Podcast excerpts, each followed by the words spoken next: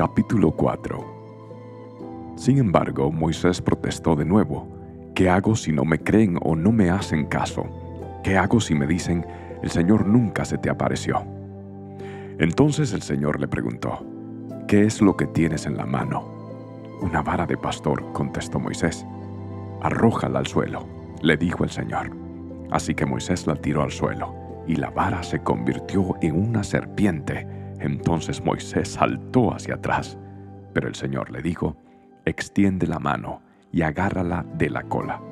Entonces Moisés extendió la mano y la agarró, y la serpiente volvió a ser una vara de pastor.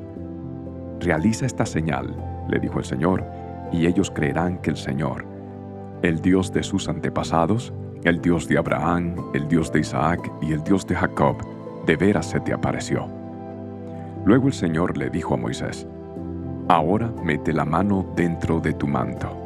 Entonces Moisés metió la mano dentro de su manto, y cuando la sacó, la mano estaba blanca como la nieve, afectada por una grave enfermedad de la piel.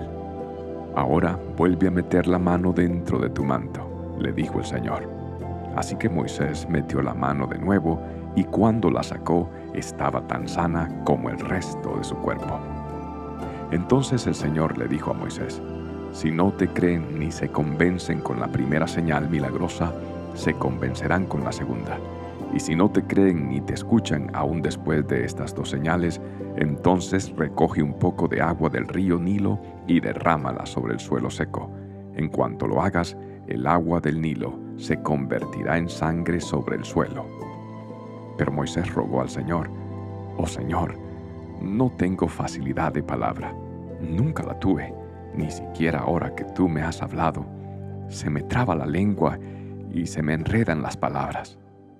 Entonces el Señor le preguntó, ¿quién forma la boca de una persona? ¿Quién decide que una persona hable o no hable, que oiga o no oiga, que vea o no vea?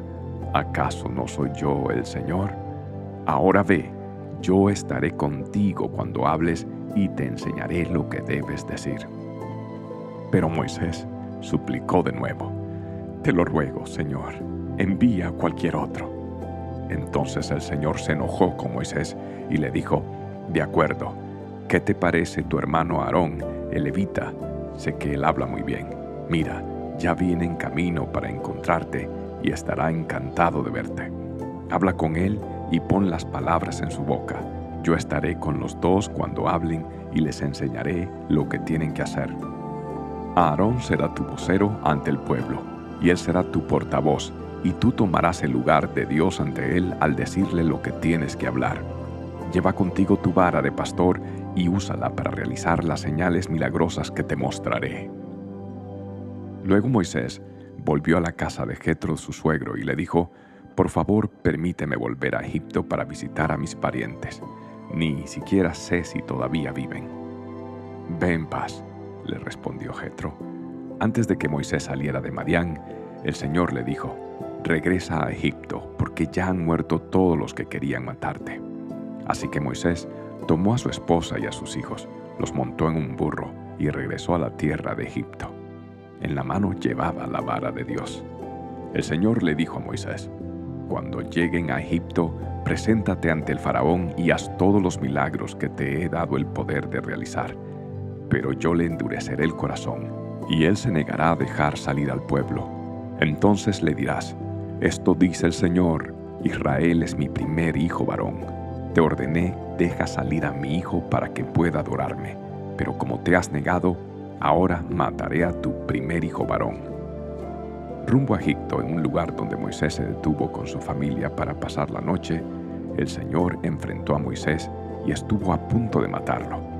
Pero Séfora, la esposa de Moisés, tomó un cuchillo de piedra y circuncidó a su hijo. Con el prepucio tocó los pies de Moisés y le dijo, ahora tú eres un esposo de sangre para mí. Cuando dijo un esposo de sangre, se refirió a la circuncisión. Después de este incidente, el Señor lo dejó en paz. Ahora bien, el Señor le había dicho a Aarón, Ve al desierto para encontrarte con Moisés. Así que Aarón fue a encontrarse con Moisés en el monte de Dios y lo abrazó. Moisés le contó todo lo que el Señor le había ordenado que dijera y también le contó acerca de las señales milagrosas que el Señor lo mandó a realizar. Luego Moisés y Aarón regresaron a Egipto y convocaron a todos los ancianos de Israel. Aarón les dijo todo lo que el Señor le había dicho a Moisés y Moisés realizó las señales milagrosas a la vista de ellos. Entonces el pueblo de Israel quedó convencido de que el Señor había enviado a Moisés y a Aarón. Cuando supieron que el Señor se preocupaba por ellos y que había visto su sufrimiento, se inclinaron y adoraron